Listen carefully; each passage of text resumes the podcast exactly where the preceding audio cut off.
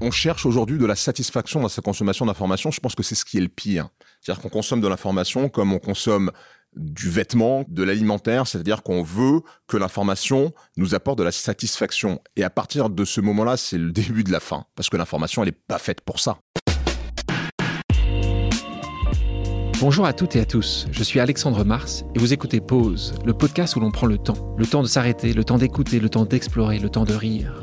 Merci de votre fidélité et d'être de plus en plus nombreux à nous rejoindre chaque semaine. Chaque épisode est l'occasion de marquer un temps d'arrêt pour aller à la rencontre de mes invités. Ces femmes et ces hommes sont des artistes, des chefs d'entreprise, des écrivains, des entrepreneurs, des sportifs ou des activistes. Et ils ont accepté le temps d'une pause de nous livrer les dessous et les secrets de leur parcours. Nous allons parler de réussite et d'échec, d'engagement et de mission, d'entrepreneuriat et de défis. Un moment unique et sans concession pour vous inspirer et vous évader. Vous êtes en pause, soyez les bienvenus. Vous l'avez écouté sur RTL, sur Radio France, vous l'avez vu sur iTélé, au journal de 20h de TF1 et dans l'émission iconique 7 à 8.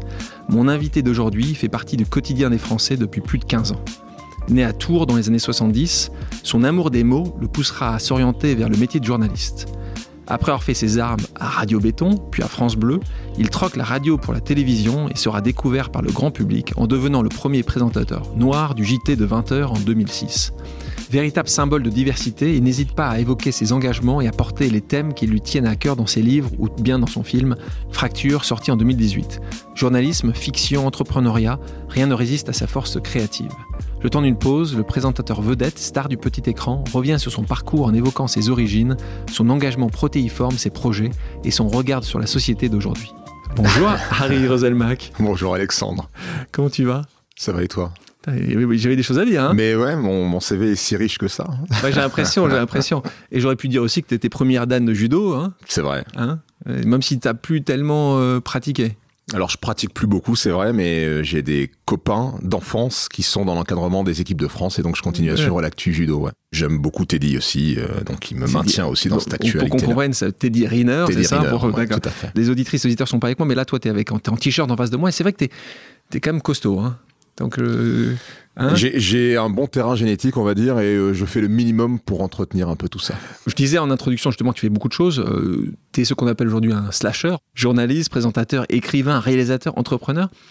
comment tu préfères qu'on te décrive, toi? C'est très français comme question. dans le sens et pourtant j'ai passé longtemps aux États-Unis, hein, tu vois. Mais dans le, je dis ça avec un peu de malice, mais c'est vrai que c'est compliqué d'être slasher. C'est compliqué de vouloir exprimer qui l'on est dans différentes disciplines parce que euh, les humains sont faits comme ça, on n'est pas forcément né pour avoir une seule activité euh, euh, professionnelle toute sa vie et s'épanouir dans, dans, un, dans, un seul secteur d'activité. Ben moi c'est vrai que je je suis comme ça même si tout chez moi a un lien qui est l'écriture. Pour moi, les mots sont des briques élémentaires, ce sont des briques élémentaires de de monde qu'on peut construire et de vie qu'on peut fabriquer et de vie professionnelle que l'on peut fabriquer. Et donc voilà, les mots sont le lien, mais c'est vrai que je fais plein de choses différentes. dans, mais dans tout ça, est-ce qu'il y en a, il y a une chose qui, que tu préfères aux autres? Écrire. Quand même Écrire. Hein. Écrire. Euh, bon, avant de rentrer dans ton parcours, parlons de ta jeunesse. Euh, donc tu es né à Tours de parents martiniquais. Oui. Euh, ta maman travaillait à la poste, ton papa était CRS. Tu as donc as un frère et une sœur, un frère cadet et une, une sœur aînée. Raconte-nous ce que c'était quoi l'enfance tourangelle du petit Harry? Tours est une ville qui est une ville agréable parce que ce n'est pas une ville d'excès ça me correspond bien parce que je suis pas quelqu'un d'excessif. Et donc, euh, il y, a, toujours eu effectivement cette, euh, cette espèce de d'harmonie entre ma personnalité et cette ville euh, où j'ai euh, grandi euh, voilà de enfin une enfance heureuse peu de peu de remise en question peu de difficultés. Je n'ai pas de traumatisme euh, de quelque sorte que ce soit d'avoir grandi à Tours, une enfance, heureuse, euh, harmonieuse, entre Tours et effectivement des vacances tous les ah. trois ans à la Martinique, j'ai bonifié. Et donc là, deux mois en Martinique, euh, à l'époque, c'était pas congé toujours bonifié, très bien hein, vécu. congé bonifié, c'est comme ça que tu dis. Mais oui, parce Ben que Les, les fonctionnaires ont toujours droit, euh, même si ce droit a été un peu réduit, a des congés euh, payés par la fonction publique, euh, quand elle est territoriale par le territoire, quand elle est euh, fonction publique d'État par euh, l'État, tous les trois ans, vous et votre famille, vous pouvez aller à la Martinique pour deux mois. Et c'est vrai que ces deux mois-là, quand t'es gamin, ça, ça fait long à l'époque. Voilà, deux mois loin de ses amis, loin de ses, de son référentiel habituel, c'est un peu compliqué à l'époque, mais je vois tout le bien que ça m'a fait par la suite. Tu parles de ça, est-ce que tu as fait ça avec tes enfants? Oui, pas dans ce cadre du congé bonifié, mais régulièrement, je, Oui. notre Les première gens- fille, on l'a amenée en Martinique, elle avait six mois, donc euh, non, non, si c'est quelque chose que auquel on tient beaucoup, sa Donc, mère et moi. en, en parallèle à ces fonctions de CRS, ton papa animé, et ça c'est, vous allez comprendre euh, aussi euh, pourquoi aussi tu as, aimé euh, euh, la radio rapidement. Il a animé une émission sur les Antilles le dimanche, c'est ça, hein, dans une station associative de Oui. Tours qui existe encore, qui est très connue là-bas, qui s'appelle Radio Béton. Euh, c'est ça qui t'a donné envie de faire du journalisme? D'abord, c'est un lien avec les Antilles. Tu sais, quand on, quand on est antillais et qu'on grandit et qu'on est déjà loin des Antilles et que ceux qui sont nés là-bas vivent aussi loin des Antilles, tout ce qui te ramène à cette terre racinaire, c'est quelque chose qui fait du bien. Et donc, euh, beaucoup d'Antillais de la région Tourangelle écoutaient cette radio, et nous, c'est tout, cette émission de radio, et tout naturellement, nous, on l'écoutait aussi. Euh, c'est pas ce qui m'a donné envie de faire du journalisme. Au début, je voulais être critique de film, euh, va savoir pourquoi. Euh, c'est, et c'est, et c'est le, ouais, c'est, c'est, T'as- c'est, t'as creusé le pour- T'as, cinéma. t'as creusé pourquoi? T'as dû creuser pourquoi? Je... Non, j'ai pas vraiment creusé, mais mon goût pour les histoires a toujours été très présent.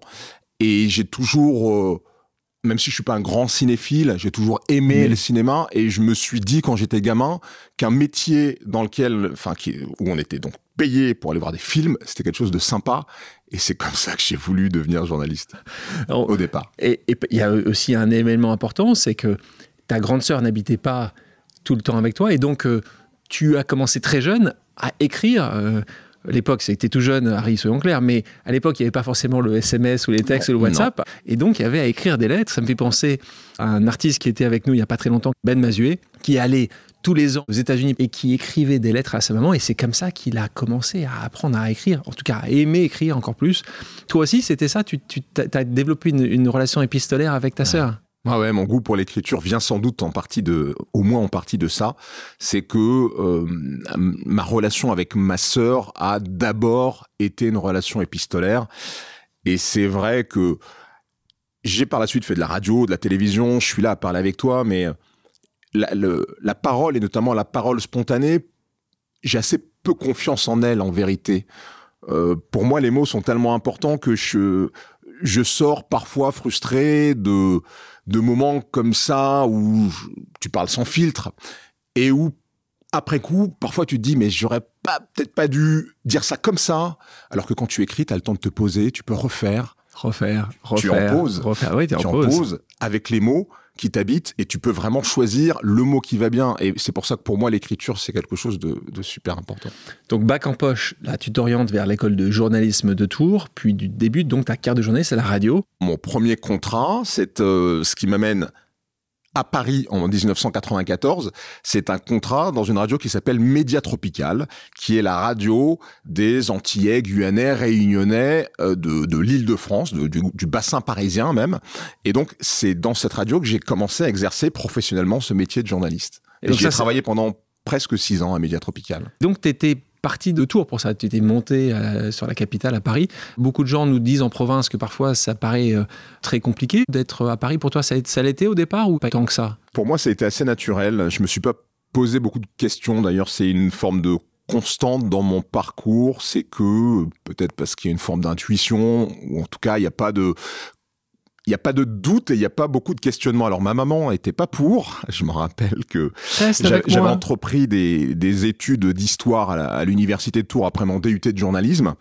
Et euh, ma maman aurait préféré que euh, je, je reste encore un peu à Tours. euh, et non, il y avait cette opportunité. Pour moi, il fallait que je la saisisse et je suis parti euh, sans grande difficulté. Et c'est vrai que mon premier hébergement à Paris, c'était un, un appartement euh, avec trois chambres, donc c'était un F4 où il y avait, dans une des chambres, il y avait deux sœurs euh, allemandes et dans l'autre chambre, il y avait un couple de Camerounais. Euh, de... Alors les deux sœurs étaient étudiantes et le... les deux jeunes Camerounais, il y en a un qui était jeune ingénieur et sa femme aussi travaillait dans dans dans un métier d'ingénierie, me semble-t-il. Euh, et c'était marrant, c'était une espèce d'auberge parisienne avec des gens très différents qui cohabitaient. Et c'est là que j'ai passé les premiers mois de ma vie parisienne. Donc quelques années après, tu quittes la radio, donc tu pour intégrer la télévision, iTélé euh, pendant quelques mois. Dans une interview, d'ailleurs, tu déclarais, et ce qui arrive souvent, les gens qui font la radio disent non, non, la télévision, c'est pas pour moi. Est-ce que toi, tu as longtemps hésité quand même?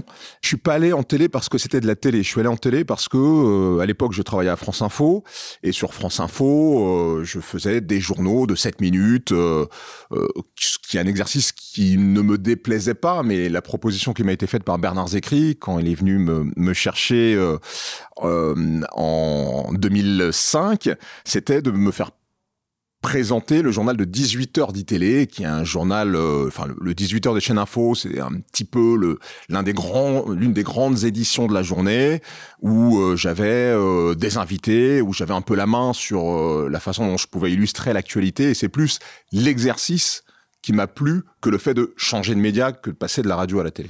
Et toi, tu trouves que qu'un journaliste radio peut toujours faire un bon journaliste TV Un présentateur radio euh, peut devenir présentateur à la télé euh, sans grande difficulté, me semble-t-il. Euh, un reporter, c'est pas la même chose parce qu'on apprend en faisant de la télé, on apprend la force de l'image, le poids de l'image, qui peut parfois être contre-productif. mais ce poids de l'image et cette force de l'image, c'est quelque chose que qu'on apprend à à utiliser dans la façon dont on construit l'info et, et, dont on la diffuse. Donc je pense que c'est plus compliqué, même si euh, nous, à 7 à 8, on, est allé chercher certains de nos reporters qui sont aujourd'hui des vraies signatures de 7 à 8 en presse écrite. Donc le passage est possible. Néanmoins, je pense que c'est plus compliqué pour un reporter que pour un présentateur qui finalement utilise les mêmes règles de base. Et à partir du moment où vous parlez dans un micro, qu'il y ait une caméra ou pas, ça change pas grand-chose. Donc l'été 2006, euh, consécration, tu es tout jeune, tu as 33 ans. Et là, TF1 te propose de présenter le journal Le 20h en tant que joker euh, sur TF1. Patrick Poivre d'abord aurait soufflé ton nom. Euh, comment tu as réagi? Je vais d'abord me permettre de faire un, tout petit correctif sur ce que tu as dit, sur la façon dont tu as présenté les choses. Tu as, tu as dit le mot consécration. Eh ben, ça paraît bizarre à beaucoup de gens, mais pour moi, c'est pas la consécration. Pour moi, la consécration en télé, elle viendra un peu plus tard. C'est quand je, je vais concrétiser ce qui a fait ma vocation de journaliste euh, en faisant des, une émission qui s'appelait Immersion. Ça, pour moi, c'est ma consécration de journaliste. Le JT, évidemment, de 20h, évidemment, c'était un moment important. C'est pas la fausse modestie. Pas, hein. C'est pas de la fausse modestie. Ah non, non, non. Je... D'ailleurs, tu es pas resté. D'ailleurs, d'ailleurs j'ai décidé d'arrêter le, le journal télévisé pour des raisons peut-être dont on parlera peut-être tout à l'heure. Mais euh, pour revenir à la façon dont j'ai vécu ça, pour moi, ça a été... Euh, c'est pareil, c'est-à-dire que je me suis pas posé dix mille questions. Je me suis euh, mis quand même assez à l'abri d'une d'une pression qui était inévitable et qui était accrue par le fait que je suis noir et que je devenais le premier présentateur noir d'un journal de 20 heures en France. Euh, mais pour moi, c'était quelque chose qui était pas tellement disruptif. Moi, je faisais de la radio à ce moment-là depuis 12 ans. Euh, je, j'avais fait un peu de télé. Euh, c'est vrai que c'est une rencontre et la, la, rencontre avec Patrick a été déterminante parce que c'est effectivement lui qui souffle mon nom à, à euh, Patrick Lelay. Et la façon dont ça se passe est tellement inattendue, c'est-à-dire que Patrick Lelay m'invite dans son appartement parisien aux Invalides. J'arrive, il commence par m'offrir un bouquin. On se pose dans son salon et il me fait la proposition. Tout est tellement surréaliste que tu peux même pas. Enfin tu peux même pas euh, euh, être dans une dans une pression particulière. Tu te dis presque c'est presque irréel. Bon, et, mais néanmoins, je, je, je, voilà, je prends ça comme une étape euh, supplémentaire cohérente avec ce que j'ai déjà fait. Pour la forme, je dis je vais réfléchir un peu. J'appelle mes proches, je leur en parle et puis j'accepte le job. Tu acceptes combien, combien d'heures après? Deux, peut-être. Mais quand le lait t'en parle après, est-ce qu'il t'a dit euh, ça, ça a soufflé à la direction, les gens étaient contre ça? Euh, L'effervescence était surtout en dehors de TF1. En vrai, à TF1, Euh, du moment que l'audience était bonne. ouais, et puis même avant, avant que je commence, il y avait beaucoup d'attentes, mais j'ai, j'ai pas senti. Qui était en face de toi tu, te souviens? Qui était en face de toi pour ce poste-là? En face de moi, c'est-à-dire qui aurait pu prendre cette qui, qui... Bah, c'est Thomas Hugues qui faisait Thomas Hugues qui, qui, qui, qui, remplaçait Poivre euh, avant que j'arrive. Et donc effectivement, ce qui a suscité euh, peut-être sans doute de l'émoi, et je, je, le pense parce que euh, TF1 c'est une rédaction où euh, il y, a, y, a, beaucoup de liens personnels, de liens humains. C'est voilà, on, on, voit ça comme une grande rédaction un peu lointaine, mais à l'intérieur, je peux vous assurer que voilà, il y a une grande solidarité, il y a des liens qui se forment, et j'imagine que certains euh, des journalistes de TF1 étaient euh, maris de, de, de, de, me voir arriver à la place de Thomas, qui était quelqu'un de populaire à la rédac. Mais l'élégance des gens de cette rédaction, c'est que personne me l'a fait ressentir, et au contraire, j'ai été accueilli dans cette rédaction d'une façon exemplaire. Moi, j'avais jamais été accueilli dans une boîte avec autant d'égards. Alors, j'imagine que l'idée, c'est de mettre plutôt bien et à l'aise la personne qui va, qui va porter le, l'un des rendez-vous phares de la chaîne. Mais franchement, cette intégration s'est vraiment passée de façon extrêmement fluide. Et en plus, j'avais la chance d'avoir comme rédactrice en chef Catherine Nel, qui est devenue par la suite la directrice de l'information de, de TF1 et avec qui je garde euh, une relation affectueuse particulière parce que ça s'est très bien très passé. Bien passé. donc là, tu, tu, me disais, quand tu sortais de ces rendez-vous euh, aux Invalides, tu as appelé quelques-uns de tes proches. Euh, quel est le premier proche que tu as appelé bah, j'ai appelé euh, Chris Lane, euh, avec qui je vivais à l'époque, euh, qui est la mère de mes enfants. Ouais, des trois enfants. Et, et je, je l'ai appelé en premier lieu, évidemment. Réaction? Si tu le sens, fais-le. Enfin, pas de, sans aucun atermoiement, aucun doute, même si en grattant un petit peu, euh, je me suis aperçu qu'il y avait quand même une crainte que ça change nos vies, parce que on se dit quand même que ça peut changer nos vies. Bon, en vérité, ça ça n'a pas été aussi brutal que ça. ça. Ça a changé des choses, mais pas dans notre quotidien en vérité. On te reconnaissait pas dans la rue avant. Alors avant, on me reconnaissait peu dans la rue, mais vous savez, quand vous êtes entier et que vous travaillez à Média Tropical, la radio où j'ai commencé, déjà quand vous allez dans un, une manifestation de TS, quand vous sortez, euh, là c'est peut-être même pire. C'est-à-dire que là vous êtes déjà une star dans votre dans ton écosystème. Écosystème, exactement. Donc euh... là, là c'est devenu, euh, c'est venu au quotidien, matin, midi et soir aussi parce que les chiffres ont été très bons. Ton premier JT, euh, euh, 17 juillet 2006, audience de 8 millions de téléspectateurs, 44,8% de marché. Mais ah. tu sais, euh, quand, quand, tu parles de matin, midi et soir, euh, sous une forme de pression populaire, c'est pas vrai. C'est pas vrai. Moi, je pense que, alors, les gens qui vivent ça, c'est soit des rockstars ou des acteurs très connus, ce qui n'est pas le cas d'un journaliste, euh, y compris un journaliste qui présente le 20h. Et ça peut être le cas si, vous le, si tu le mets en scène. Euh, petite anecdote, je suis allé deux fois au salon, euh, c'était à la foire de Paris où TF1 avait un stand. La première fois, j'y vais avec mon blouson, euh, mon petit bonnet, tout seul. Je passe, je traverse le, parc des expositions, j'arrive au truc TF1 et je fais euh, ma petite présentation, etc.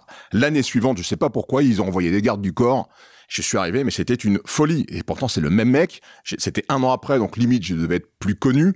Et je crois qu'il y a aussi une façon de, de provoquer cette effervescence-là, et on peut quand même y échapper. En tout cas, voilà, dans mon cas, quand on est journaliste et qu'on présente euh, un journal exposé. Je médite et je prie euh, tous les jours. Et c'est des moments qui me rendent profondément, donc, et là le terme est très important, heureux parce que j'ai le sentiment dans ces moments-là de toucher, et c'est, je pense, le grand but de ma vie, de toucher à, mon, à ce qui fait mon essence. Tu étais le, le premier Est-ce que tu penses que ça a été un minimum instrumentalisé ou pas du tout?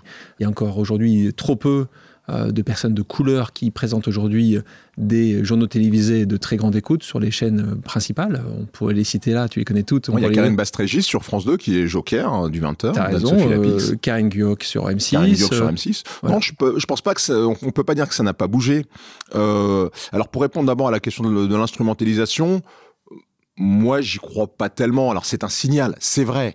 C'est un signal qui répond à une une pression d'abord populaire, euh, parce qu'il faut pas oublier que l'automne 2005 a été très très chaud en France, dans beaucoup de banlieues françaises, et que l'une des revendications des gens qui euh, mettaient le feu aux voitures et qui euh, et qui protestaient, c'était voilà un manque de visibilité. Donc il y a eu ça. Il y a eu une forme de prise de conscience derrière. Il y a eu des associations aussi, le collectif Égalité, je me, je me rappelle, avec Luc Saint-Éloi notamment, qui était monté sur la tribune au César pour dire où sont les acteurs noirs, euh, où sommes-nous au théâtre, dans la publicité, euh, euh, au cinéma. Et il y avait le président Chirac avait fait quelques mois avant mon arrivée à, TF1, avait fait une réunion où il avait rassemblé les, les, patrons de chaîne, etc., et où il avait aussi incité voilà, à plus de diversité. Donc, il y avait un contexte, évidemment, de là parler d'instrumentalisation, je trouve que le mot est un peu fort. Toi, tu dis ce qui m'étonne en revanche, parce que je connais tes, euh, propos et, la volonté que tu mets au quotidien pour, avoir une société plus diverse. Je suis donné quand tu me dis que là, tu considères que ça s'est un peu amélioré. Je, pense, je, pense, je pensais plutôt que tu allais me dire euh, on est très loin du compte. Tu es membre à VROS, euh, donc un club informel promouvant la diversité dans les médias et regroupe comme aujourd'hui, je crois, plus de 300 professionnels de, de votre sphère donc toi, tu penses euh, qu'on est arrivé Je dis pas qu'on est arrivé, je dis que ça a évolué, évolué. ce qui n'est pas la même chose. Ouais, mais ça peut évoluer négativement, enfin, évoluer positivement. Ça évolue positivement. Euh, alors, il y, a, et j'en suis moi-même euh, sans doute l'emblème principal, mais je, pense qu'il y a un peu un miroir aux, aux, alouettes qui est celui des présentateurs du 20h. des 20h, il y en a, allez, trois en France, en comptant celui d'M6. Euh, il y a 3, 3 13 heures ou 2h45. Euh, des, journalistes en France, il y en a des milliers. Alors, si on, regarde sur ces trois postes-là, c'est sûr que euh, il y a beaucoup de journalistes qui ont été à TF1 par exemple. Il y a une fondation qui s'appelle la Fondation TF1, qui est dirigée par Samira Djouadi, qui est une femme d'une énergie incroyable et qui bouge cette maison sur ces questions-là depuis une bonne quinzaine d'années et qui a fait rentrer euh, des reporters, qui a fait rentrer euh, des gens qui sont euh, chefs d'édition sur notamment la chaîne Info, des gens qui sont pas forcément visibles à l'antenne. C'est la partie visible de l'iceberg. Ouais, la partie visible, voilà, c'est sûr que si on regarde que les présentateurs des rendez-vous principaux, on va se dire ah, c'est pas suffisant. C'est important quand même, c'est la représentation de, de, la société française. Bien sûr, c'est important. Vous voyez, il y a Karine Guioc sur le 12h45 d'M6, il y a Karine Basse-Régis sur France 2 je dis pas que c'est suffisant. Tu, tu, serais pour les quotas, toi? Oui, je fais partie des gens qui pensent que les quotas sont nécessaires en dernier recours, si tu veux. C'est-à-dire que dans, dans le cas d'une situation bloquée, comme ça a été le cas pour la représentation des femmes en politique, je pense qu'il faut... Et dans les entreprises. Et dans les entreprises, et dans les conseils d'administration des grandes entreprises, euh, tu as raison, je pense qu'il faut un moment, et de façon sans doute transitoire, en passer par les quotas. Les chiffres ont été considérables. Il y a une, évolution forte en 10 ans depuis la mise en place de la loi qui a, qui a obligé, que ce soit en politique ou dans les entreprises, euh, d'avoir une meilleure représentation de la femme. Mais toi, tu penses, tu serais pour les quotas plutôt ethniques? Euh, dire là, euh, il faudrait aussi qu'on soit une vraie représentation de la société française, et y a 10%, 20%, 30%, qu'on ait exactement la même chose qui a été fait sur les genres. Moi, je crois d'abord dans la prise en compte que la diversité est un atout. Moi, je crois d'abord dans l'envie et, la, le, la vraie conviction des gens qui sont en charge de, constituer les, les équipes des entreprises, quelles qu'elles soient, d'aller dans cette direction-là. Je, crois d'abord en ça plutôt qu'en une loi de quota mais, quand qui tu serait compliquée à mettre en mais quand t'es bloqué, serait... quand t'es bloqué, tu disais tout à l'heure, bloqué, tu remarques qu'on est bloqué quand même en France. On est bloqué aujourd'hui. Oui, on est aujourd'hui, on est dans une situation effectivement de blocage dans, dans beaucoup de secteurs. Et je pense que des, des systèmes de, d'encouragement ou de sanctions sont peut-être une étape préalable à, au, quota, parce que le quota, euh, on, voit tout de suite les, les errements dans, dans lesquels ça peut mener, et puis euh, les quotas. Alors, combien de Noirs, euh, combien de, Français d'origine maghrébine ou de personnes immigrées d'origine maghrébine, combien de personnes d'origine asiatique, ça devient un peu une usine à gaz.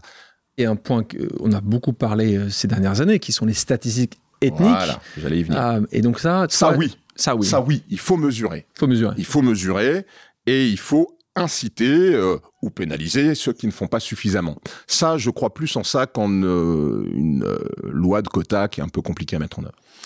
Autre point essentiel dans, dans, ta vie professionnelle, à quel moment tu prends ces décisions de dire voilà, le journal télévisé, c'est bien, mais c'est pas ça que je veux faire Raconte-nous un peu ce moment-là. En juillet 2006, je rentre pour le 20h et en septembre 2006, je commence 7 à 8. Donc la même année. donc j'ai 7 à 8 je fais ce format à partir de 2009 qui est pour le coup génial, génial. Voilà, euh, ma vocation de journaliste qui s'appelle immersion et qui me prend beaucoup de temps, beaucoup d'énergie euh, euh, et qui voilà et qui est important pour moi. À l'époque, je bosse à RTL, donc je fais le journal inattendu sur RTL. Deux ans là-bas. et donc donc et 7 à 8, donc ça c'est pendant j'ai envie de dire le temps normal et pendant les vacances, je me retrouve à présenter le 20h euh, j'ai une famille. Je, je, et je veux passer du temps avec elle, je veux passer du temps avec mes enfants. Il faut partir aux Antilles aussi. Hein. Il faut partir aux Antilles aussi. Et euh, à un moment, euh, voilà, je, je, trouve, je trouve que c'est un peu lourd et le choix pour moi s'impose d'arrêter ce pourquoi je ne suis que joker et dont je ne suis pas titulaire. Il y a beaucoup de gens qui, qui me demandent est-ce que j'aurais arrêté le journal si j'avais été titulaire? Sans doute pas. Mais dans la situation qui était la mienne, la hiérarchie, c'était simplement euh, dans quelle euh, fonction j'ai le plus de responsabilité et, euh, voilà, qu'est-ce que je peux arrêter avec le moins de casse possible. Et c'est là où je prends cette décision et où je vais voir Catherine pour lui dire bah, j'aimerais arrêter les remplacements du 20h. Tu parles d'immersion. Dans ce programme, est-ce qu'il y a un sujet qui t'a particulièrement touché? Je les aime toutes parce que j'ai rencontré à chaque fois des, des gens qui vivaient des choses fortes et qui les ont exprimées avec sincérité. Et l'échange a été sincère, tant moi face à eux que eux face à moi. Et j'ai du mal à dire, parce que l'immersion que j'ai faite sur les producteurs de lait en Bretagne était aussi forte d'une façon différente, mais aussi forte que l'immersion que j'ai faite sur la fin de vie, qui était ma dernière, et qui était évidemment extrêmement forte aussi. T'en as fait combien? 12 toi qui mets ça en avant, qui me parle de ça comme une certaine consécration, le mm. fait que cette consécration soit dans le passé comme ça, tu, tu, te redis, tiens, il faudrait faire une saison 3, une saison 5, une... Non. Non, parce que... Euh... Tu en auras encore des sujets? Oui, euh, alors aujourd'hui, euh, j'ai toujours la télévision et, et, on n'a pas encore parlé de 7 à 8, mais 7 à 8, ah, c'était extrêmement important pour moi euh, dans dans ma vie de journaliste, la façon dont j'appréhende l'info, le regard que je peux porter sur le travail des reporters, et on a des équipes qui sont tellement incroyables dans cette rédaction d'éléphants et compagnie qui produit 7 à 8 que c'est quelque chose qui, qui reste très important. Et à côté de ça, j'ai fait plein d'autres choses. Donc aujourd'hui, je n'ai pas de regret. Moi, je suis pas dans le regret de toute façon quand quelque chose s'arrête, ça s'arrête, on fait autre chose. 7 à 8, bon, je suis pas sûr qu'il faille que je le présente auprès de nos auditrices et aux auditeurs, ce grand magazine de société, parce que c'est comme ça que c'est présenté sur TF1, euh, maintenant depuis des années et des années, en effet, euh, produit par Éléphant et compagnie, produit par Éléphant et compagnie, qui est dirigé par Emmanuel Chin et Thierry Bizot, euh, des gens que tu apprécies particulièrement, mais je, je, je, je suis comme toi, je les aime beaucoup. Harry, une pause amicale, la première, ah, le principe est simple, nous avons demandé à quelqu'un qui t'apprécie énormément de te poser une question surprise. On écoute. Cher Harry, j'avais une question un petit peu personnelle à te poser, un peu à la façon de la première gorgée de bière et autres petits plaisirs de la vie de Philippe Delerme. Quelles sont, au quotidien, les petites choses de la vie qui te rendent profondément heureux? Question donc d'Emmanuel Chin, euh, journaliste, euh, producteur lui aussi, stasher, parce qu'il fait énormément de choses à la tête d'éléphants et compagnie. Quelles sont donc au quotidien les petites choses de la vie qui te rendent profondément heureux? Ça, c'est une très bonne question. Il pose de bonnes questions, cet Emmanuel. Il est, très fin dans sa perception des gens euh, et des choses qui peuvent compter. Alors, les petites choses de la vie qui te rendent profondément, c'est le terme important. C'est ça. Parce que moi, je suis quelqu'un euh, de nature euh, heureuse et optimiste, de base. Mais je, je alors je sais pas quel est le terme le plus approprié, mais je médite et je prie euh, tous les jours.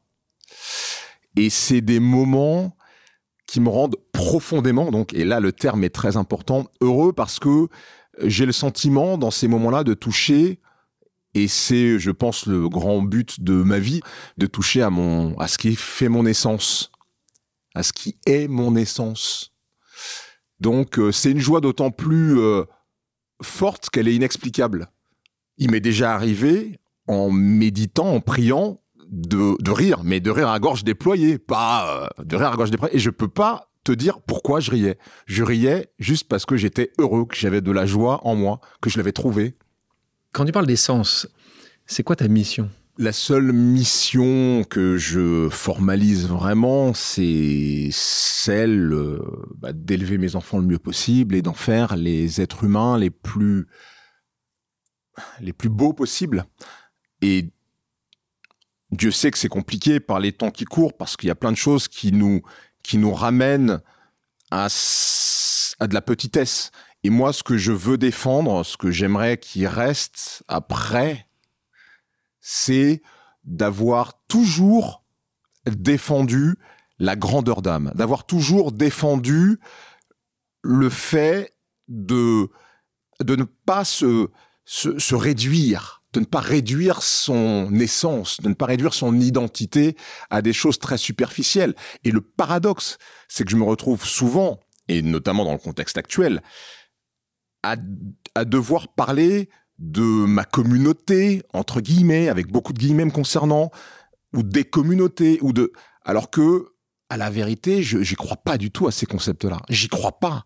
C'est une réalité sociologique aujourd'hui. Euh, c'est une réalité sur laquelle se constituent des rapports de pouvoir, des rapports de force et, et, et des, des rapports antagonistes. Et ça fait beaucoup de mal, je pense, à l'humanité en général et à la France en particulier. Mais ces choses-là, je crois que c'est de l'ordre de la, soit de la création, soit de, de la réassurance, parce que on, cherche des repères pour se sécuriser. Faire partie d'un tout, ça peut faire peur. Sauf que pour moi, c'est la réalité euh, ultime. On parle de journalisme. Euh, il a terriblement évolué aujourd'hui. Euh, les réseaux sociaux, évidemment, mais aussi les chaînes d'information continuent. Euh, quelle est ta vision, toi, de cette nouvelle approche de l'information? Je pense qu'il y a un phénomène extrêmement important euh, qui convient effectivement de combattre parce que sinon euh, on va vraiment courir à la catastrophe. C'est d'aider, d'éduquer les gens à l'information, d'aider les citoyens, les citoyennes, enfin les gens à s'informer correctement. Parce que il en va ainsi, euh, l'évolution des moyens d'avoir accès à de l'information c'est vraiment euh, répandu, démocratisé. L'info, elle est à toute heure, elle est partout, euh, elle se traballe avec nous dans nos téléphones, mais elle est mélangée à plein d'autres choses qui sont pas de l'information. Et si on n'a pas aujourd'hui une pédagogie sur comment doit-on s'informer, d'abord qu'est-ce qu'une information, comment on doit aller la chercher dans ce nuage de data, eh bien, on va prendre pour de l'information ce qui n'en est pas, et ça aboutit à des choses euh, catastrophiques. La jeunesse en particulier s'informe totalement différemment en consultant des médias sociaux comme Brut, comme Combini, comme Hugo Décrypte. Alors toi, on en parlait, tes trois enfants, deux filles, Omaya. Mais ça, c'est bien, c'est pas grave. Le pire, c'est ceux qui s'informent sur Twitter euh, et sur, sur des réseaux sociaux, euh, sur TikTok. Tu as trois enfants, deux filles, Omaya Yanael, et un garçon, Leroy. Comment tu expliques justement cette, cette, ce détachement de cette jeunesse par rapport aux médias traditionnels? Tu penses que ces médias traditionnels n'ont pas compris comment parler à cette jeunesse-là ou, ils n'ont pas les moyens de leur parler? C'est beaucoup euh, une question d'accès. C'est-à-dire que le, téléphone est devenu l'outil qui s'est euh, le plus vite répandu partout et que tout le monde a, mais dans le monde entier. Hein, je ne parle pas que de la France. Et euh, la télé, il faut la partager. Alors, il peut y en avoir deux par foyer, euh, plus, c'est assez rare. Alors que le téléphone, tout le monde en a un. Donc on a accès à, à, cela et il y a des usages qui, euh, qui ont changé la façon de consommer. Parce qu'on consomme de l'info et, et, aujourd'hui, on consomme de l'info comme on consomme le reste, c'est-à-dire de façon rapide, euh, avec le, le, pouce qui est toujours prêt à agir et à passer à l'info suivante. Et puis surtout, on, on, cherche aujourd'hui de la satisfaction dans sa consommation d'informations. Je pense que c'est ce qui est le pire. C'est-à-dire qu'on consomme de l'information comme on consomme du vêtement, de l'alimentaire, c'est-à-dire qu'on veut que l'information nous apporte de la satisfaction. Et à partir de ce moment-là, c'est le début de la fin, parce que l'information, elle n'est pas faite pour ça. Elle peut apporter de la satisfaction, mais elle n'est pas faite pour accompagner euh, euh, nos façons de penser, nos convictions, nos, combats. Euh, l'information, c'est l'information. Et justement, t'aimes bien, en parlant de cette information-là, ce que fait Brut, par exemple, ça, ça te parle à toi? Tu, tu comprends pourquoi cette jeunesse va chercher ce type d'information-là très, oui. très, très pure, très... Oui, oui, oui. Euh, je, moi, je, je n'ai pas de problème de forme. J'ai un problème de fond. Euh, que l'information soit éditée dans une forme qui correspond à de nouveaux usages, c'est très bien. C'est quand le fond n'est plus de l'information parce qu'il n'y a pas les vérifications, parce que parfois il y a des intentions derrière qui ne sont pas celles d'informer, là ça me pose un problème. Parler d'écriture, puisque c'est quelque chose que tu parlais comme étant vraiment ta préférence, 2007, tu reviens à ton amour, cet amour pour l'écriture, tu publies un roman intitulé Novellou, euh, sous le nom qui n'était pas Harry Roselmack à l'époque. Et ça, il faudra que nos auditrices et nos auditeurs devinent pourquoi. AG Bouango. AJ, exactement. AJ. Donc, euh, le H, ce sera facile. Je vous laisserai deviner le J. Euh, si vous connaissez Harry, vous devrez deviner euh, le pourquoi de ce Bouango. pourquoi tu as voulu justement pas donner ton, ton, ton, nom, pourquoi tu t'es mis derrière un nom qui n'est pas d'emprunt d'ailleurs? C'est un nom d'emprunt, c'est un nom de famille. Mais, mais pourquoi pas avoir assumé complètement Tu avais peur que ça allait, ça allait pas bien fonctionner tu avais, tu, ou pas du tout Au contraire, je pense que ça aurait mieux fonctionné si je l'avais signé euh, Harry Roselmax, mais c'était une démarche de sincérité. Je sors ce roman en 2007, Novilu, et en 2007, je suis en plein sous les feux de la rampe avec le JT que j'ai commencé en juillet 2006. Et il y avait quelque chose pour moi qui était de l'ordre de la sincérité par rapport à l'écriture et par rapport à cet objet qui était mon premier roman. Et je voulais que les gens se l'approprient ça n'a pas vraiment marché comme ça, mais je voulais que les gens se l'approprient aussi avec la même sincérité et pas simplement parce, parce que c'est rêvaient l'estampille vue à la télé. Tu referais ça euh, aujourd'hui ou tu mettrais euh, Roselmack Non, aujourd'hui, je l'assumerais euh, davantage. Et d'ailleurs, je l'ai assumé puisque j'ai fait un recueil de nouvelles que j'ai signé de mon nom. D'accord. Donc, donc tu es sorti en 2020, le nouvel d'après 20 heures. Et là, tu là, y es allé, tu as mis, as mis ton nom. donc, sur ce bouquin, justement, nouvelle rédigée pendant cette période de confinement. Euh, J'ai commencé un mois avant, mais ah. effectivement, l'essentiel a été rédigé pendant le confinement. Et donc, euh, thématique abordant les sujets d'actualité. Euh, parmi toutes les histoires que tu racontes, est-ce qu'il y en a une, là aussi, est-ce que tu arrives en, un peu comme immersion? Est-ce que tu arriverais en, en sortir une, celle qui, qui pour toi, la, je vais pas dire la meilleure, parce que ça peut pas être la meilleure, celle qui te touche le plus peut-être?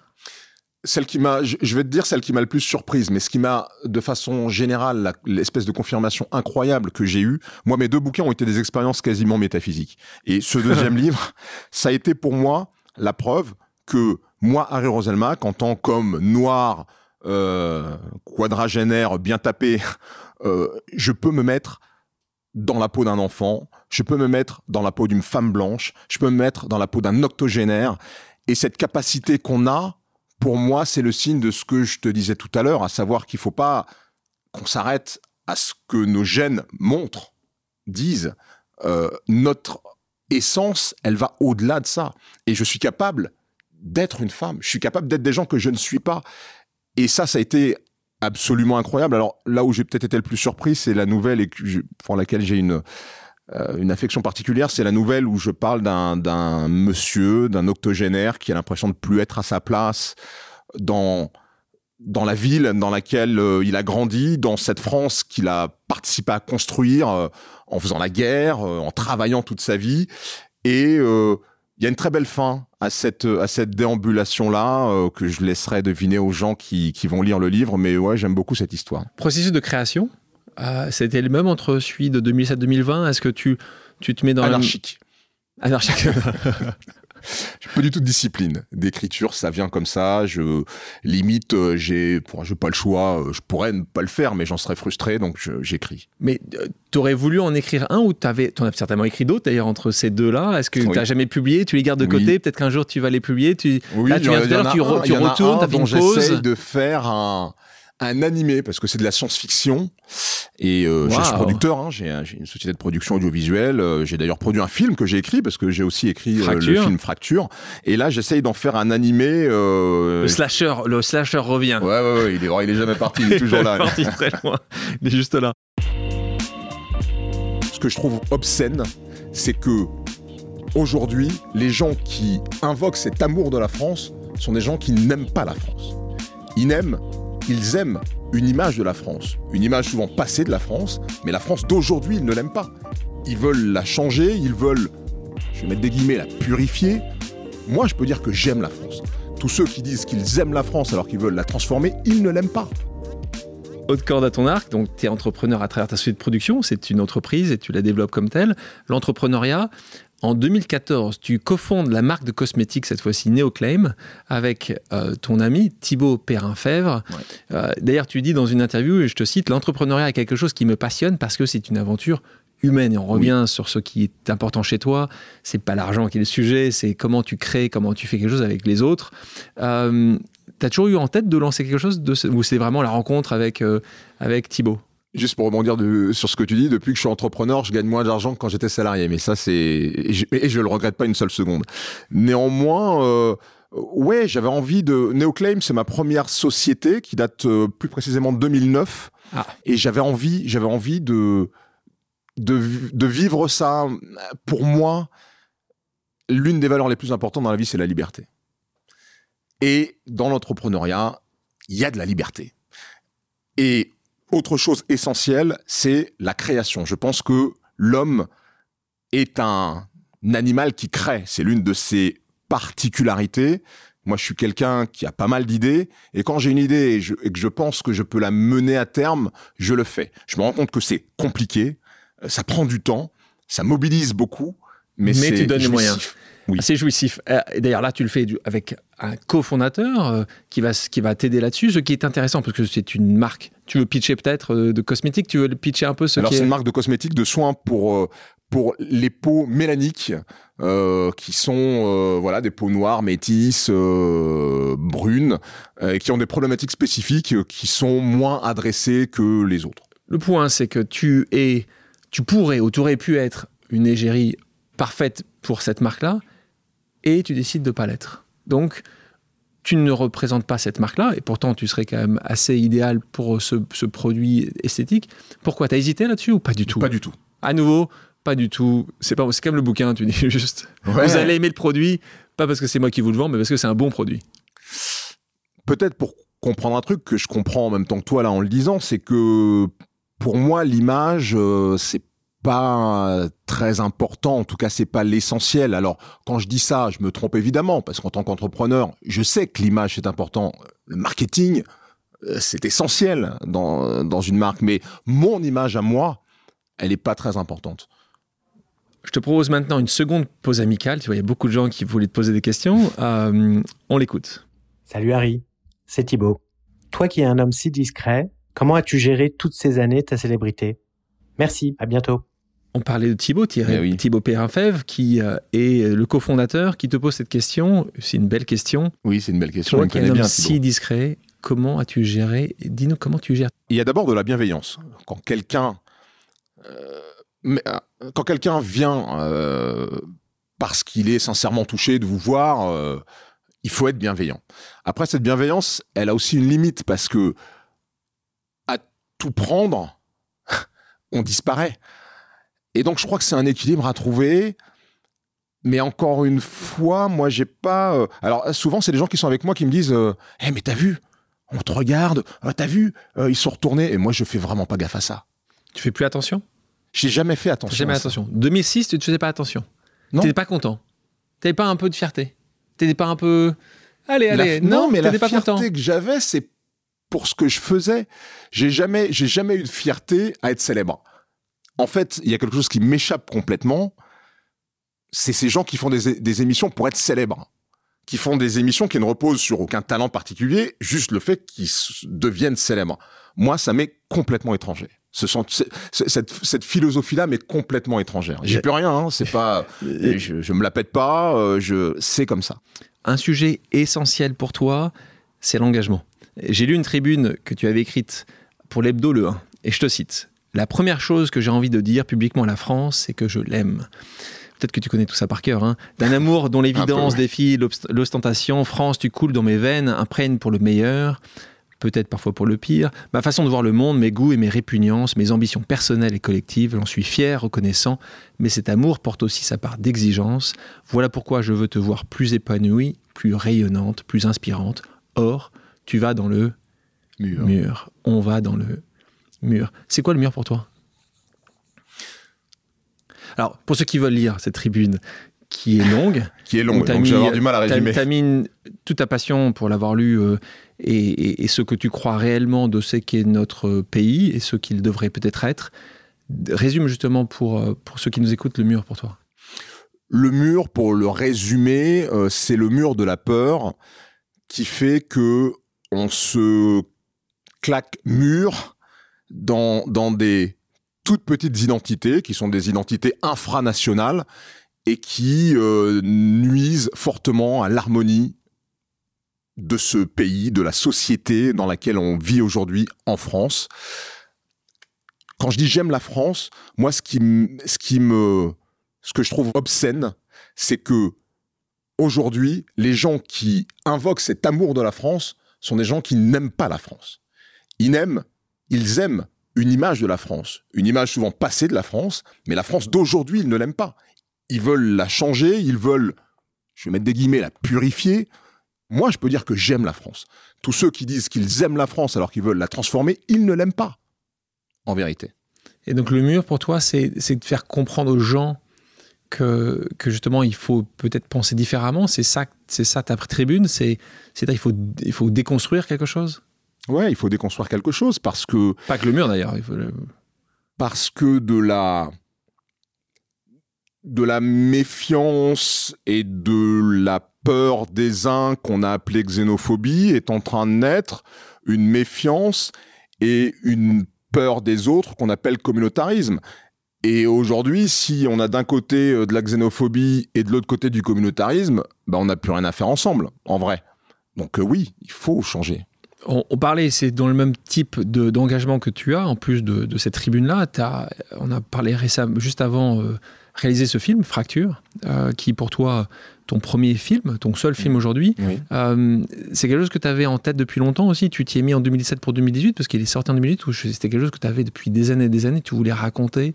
Là aussi, c'est par rapport à des événements importants qui se sont, qui se sont passés euh, quelques années au préalable. Raconte-nous un petit peu, pas forcément la construction, parce que c'est toujours la même chose d'un film, mais plutôt l'envie que tu avais de raconter cette histoire.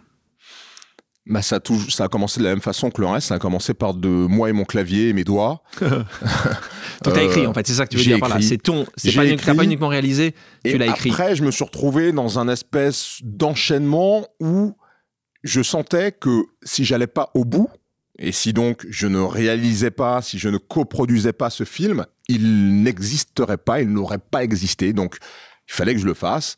Je l'ai fait. Je suis très fier de l'avoir fait. Je suis un peu surpris de de l'indifférence que ça a suscité parce que À cause, Pour moi, pas, je trouve pas de ça assez distributeur, c'est ça, ça le point, c'est que c'est manque de pas distributeur. de distributeur et puis un milieu du cinéma qui pour le que pour le coup je ne connaissais pas mais euh, euh, qui a pas donné très envie de le connaître plus avant parce que voilà il y a, y, a, il y, a, il y a un peu il y a un peu non mais il y a un peu de mépris euh, c'est pour, gentiment dit. pour les gens qui ne sont pas du euh, sérail. du sérail qui n'ont pas fait le parcours pour mais c'est vrai dans beaucoup de domaines mais moi je l'ai euh, vécu. dans le milieu du cinéma.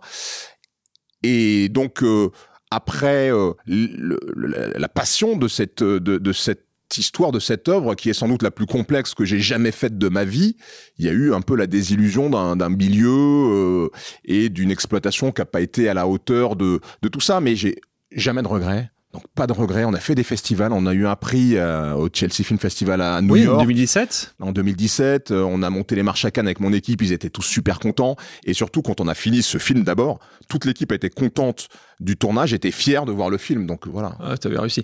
Tu, tu, euh, malgré ce que tu as connu maintenant de ce monde-là, tu repartirais avec euh, la caméra sur l'épaule Ce qui est sûr, c'est que je n'arrêterai jamais d'écrire et que euh, aujourd'hui, en tant que producteur, j'envisage de produire de la fiction.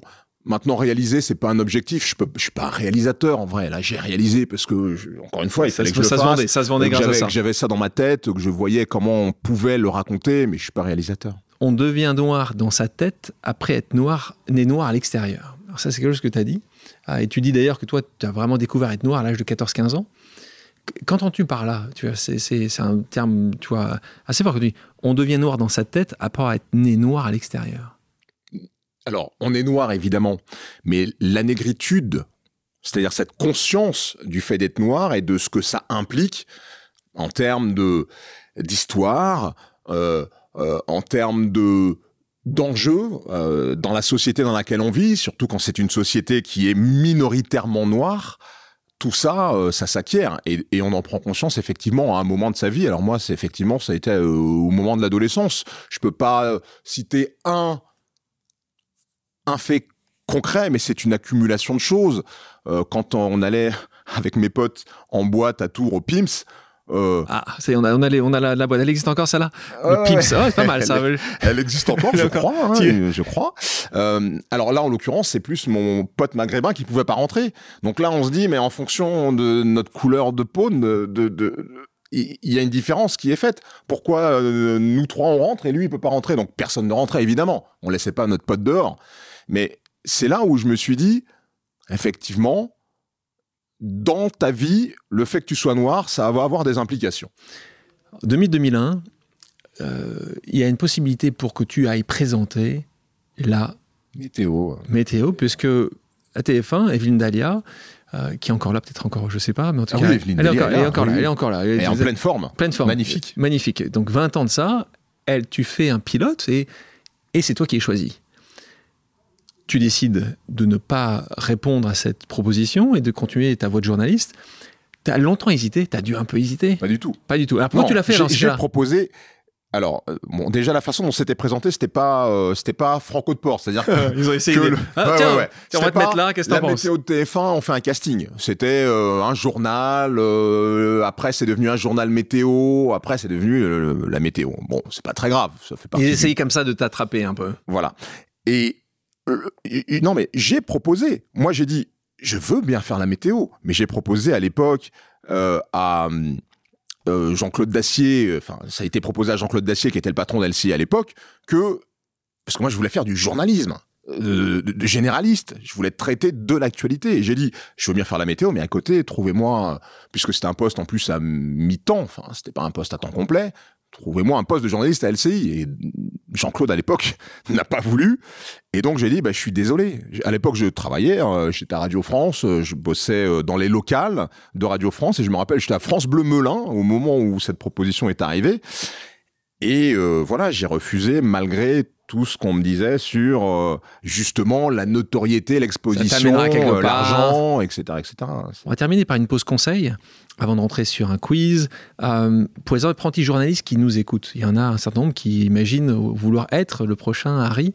Euh, est-ce que tu as un conseil ou est-ce qu'il y a un conseil que tu aurais aimé justement recevoir à 20-25 ans, toi? Moi, j'ai d'abord envie de leur dire qu'on a besoin d'eux plus que jamais.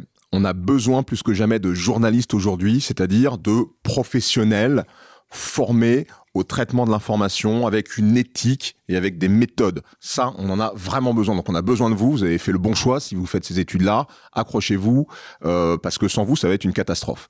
Euh, après, bon, les conseils, c'est toujours les mêmes. C'est de euh, tu as raconté euh, enfin l'anecdote de la météo, bah, c'est de rester focus sur son objectif parce que typiquement, si j'étais pas focus sur l'objectif de traiter de l'actualité, j'aurais accepté la proposition de TF1 et j'en suis sûr à 99%, je n'aurais jamais présenté le journal de TF1 en 2006 si j'avais fait la météo en 2001. Donc voilà, focus. Tu t'es jamais posé la question que- aujourd'hui où tu serais si tu avais accepté à ce moment-là? Jamais. Tu rates pas ça? Non, non. tu sais, tu serais avec Kevin Dalia. Tu, tu Ouais, ferais... mais un jour sur deux. Ce serait Euh, désagréable, hein, mais Avant de rentrer sur le quiz, je vous propose une pause musicale. Harry, quelle est ta chanson culte? What a Fool Believes des Doobie Brothers. On l'écoute.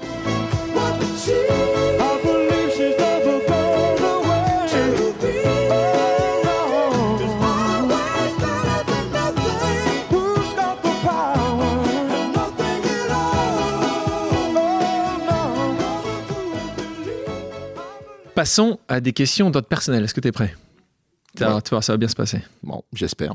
Euh, quelle est ton émission préférée? On commence facilement. hein. Ton émission préférée? Euh, par immersion, Par immersion.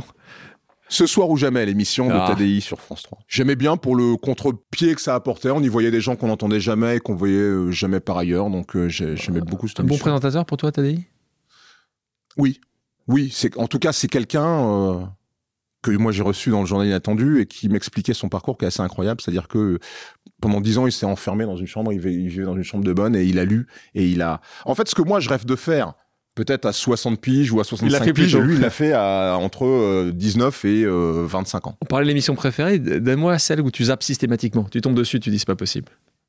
Oh, il y en a, il y en a ah euh, plusieurs, mais je pense qu'il y en a plusieurs qui, qui, sont produites par Alexia Laroche-Joubert, que j'embrasse. Alexia, euh, ton livre préféré que des questions difficiles parce que j'en ai plein des livres préférés. Euh, alors en roman, je je prendrais le Saul d'Hubert Selby et bon, le, livre euh, qui, m'a vraiment euh, bouleversé, c'est le livre euh, d'Eckhart Tolle, qui est le pouvoir du moment présent, que je trouve juste incroyable. S'il y avait une personne connue, vivante ou décédée, avec qui tu rêverais de prendre un verre, ce serait qui? C'est une très bonne question. J'ai pris un verre avec une personne. Moi, je suis pas un fanatique de. Je suis pas un fanatique. Mais j'ai pris un verre, j'ai même dîné avec Denzel Washington et c'était juste incroyable. Et ce type est juste incroyable. Donc tu recommencerais? Tu, tu remettrais une pièce dans le, dans le, dans le jukebox? Euh, si on pouvait résoudre n'importe quel problème dans le monde en claquant des doigts, ce serait lequel? Je ferais en sorte que les gens abaissent les barrières et oublient les différences qu'ils ont les uns euh, vis-à-vis des autres. Et je pense que ça réglerait plein de problèmes euh, voilà, qui sont conséquents à ça un moment de ta vie que tu aimerais revivre En méditation, la première naissance de ta petite Ouais, c'est ça. C'est alors ce, moment euh, euh, de d'exultation euh, sur en priant. J'espère que je le revivrai. à une naissance, c'est plus improbable, quoique. mais ouais, ouais, ces deux moments-là, ouais, à égalité. quelle est la destination idéale pour toi pour faire une pause? La Martinique et en Martinique, la commune du Carbet. Euh, passons à un petit jeu d'association d'idées. Le principe est simple. Je te dis un mot et tu me dis la première chose à laquelle il te fait penser. T'es prêt? Ça va être simple. Regarde. Je te dis journalisme. Tu me dis un mot. Information. C'est, ah, voilà, c'est ça. C'est bête. Hein. Si je te dis TF1 20 euh, heures. Si je te dis 7 à 8 Ah, Chin. Emmanuel Chin. Si je te dis Antilles Césaire. Si, euh, si je dis réseaux sociaux. Polémique. Si je dis Rémi Buzine. Courage. Si je te dis Étienne Moujotte. Respect. Si je te dis Gilles Boulot. Compétence. Et gentillesse. Si je dis idole de jeunesse. Oh putain, alors, réponse complètement inattendue, je suis désolé. Je suis désolé. Vas-y, vas-y. Ah non, j'aurais tellement préféré. Euh, obligé de le dire maintenant. Michael Jackson, mais c'est Elvis Presley qui m'est venu en tête. Parce que c'est le premier disque que j'ai eu quand j'étais gamin. J'aime pas mal, j'aime pas mal. si je te dis futur. Repos. Repos. Me demande pas pourquoi. Euh, Peut-être que je travaille trop. Et un quiz spécial journalisme pour terminer.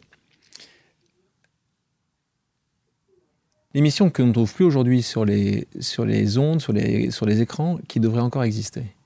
L'émission qui a été arrêtée, car j'ai dû être arrêtée. Merci. le journaliste que tu admires le plus Pujadas. Le journaliste que tu rêvais d'être lorsque tu étais jeune Jacques Esnou. J'adorais la voix de Jacques Esnou. Le journaliste qui mérite plus d'attention qu'il en a Le journaliste lui dit ah, il devrait pas être en il doit avoir une plus grande exposition. Je le connais pas bien, mais Hugo Clément, je trouve qu'il est pas assez mis en avant parce qu'il a des choses importantes. Si les auditeurs et les auditrices ont des questions, peuvent-ils te contacter sur tes réseaux sociaux? Euh, Si oui, peux-tu nous les indiquer? Est-ce que si quelqu'un a envie de dire j'ai envie de te parler, Harry, j'ai envie de, de voilà, j'ai envie de te raconter des choses, j'ai envie de je suis Hugo Clément, j'ai envie de te rencontrer après ce que tu as dit, ou je suis Alexia Laroche-Joubert, j'ai envie de te dire que je suis pas d'accord, mes émissions sont très bonnes. Le réseau social sur lequel je suis le plus présent et le plus actif, c'est Instagram, et c'est tout simplement mon nom. Donc c'est simple. Tu, tu, réponds un peu, tu réponds de temps en temps, t'essayes? Je réponds de temps en temps. J'ai eu, euh, bah, pas plus tard qu'hier, une jeune femme qui a écrit un livre et qui m'a écrit sur Insta, qui m'a envoyé un mail et, à qui j'ai répondu, ouais, bien sûr. Genre, je le fais pas pour tout le monde et systématiquement, mais. Harry, merci d'avoir accepté mon invitation. Merci Alexandre. Merci à toutes et à tous d'avoir pris le temps de faire une pause avec nous. J'espère que l'émission vous a plu, inspiré ou fait réfléchir. Si c'est le cas, je compte sur vous pour le partager avec vos proches, laisser un commentaire et mettre la note de 5 étoiles sur les plateformes d'écoute. Si vous voulez me suggérer des invités ou simplement me faire part de retour, vous pouvez me contacter via LinkedIn en tapant Alexandre Mars ou bien m'écrire à l'adresse suivante, le podcast pause at gmail.com.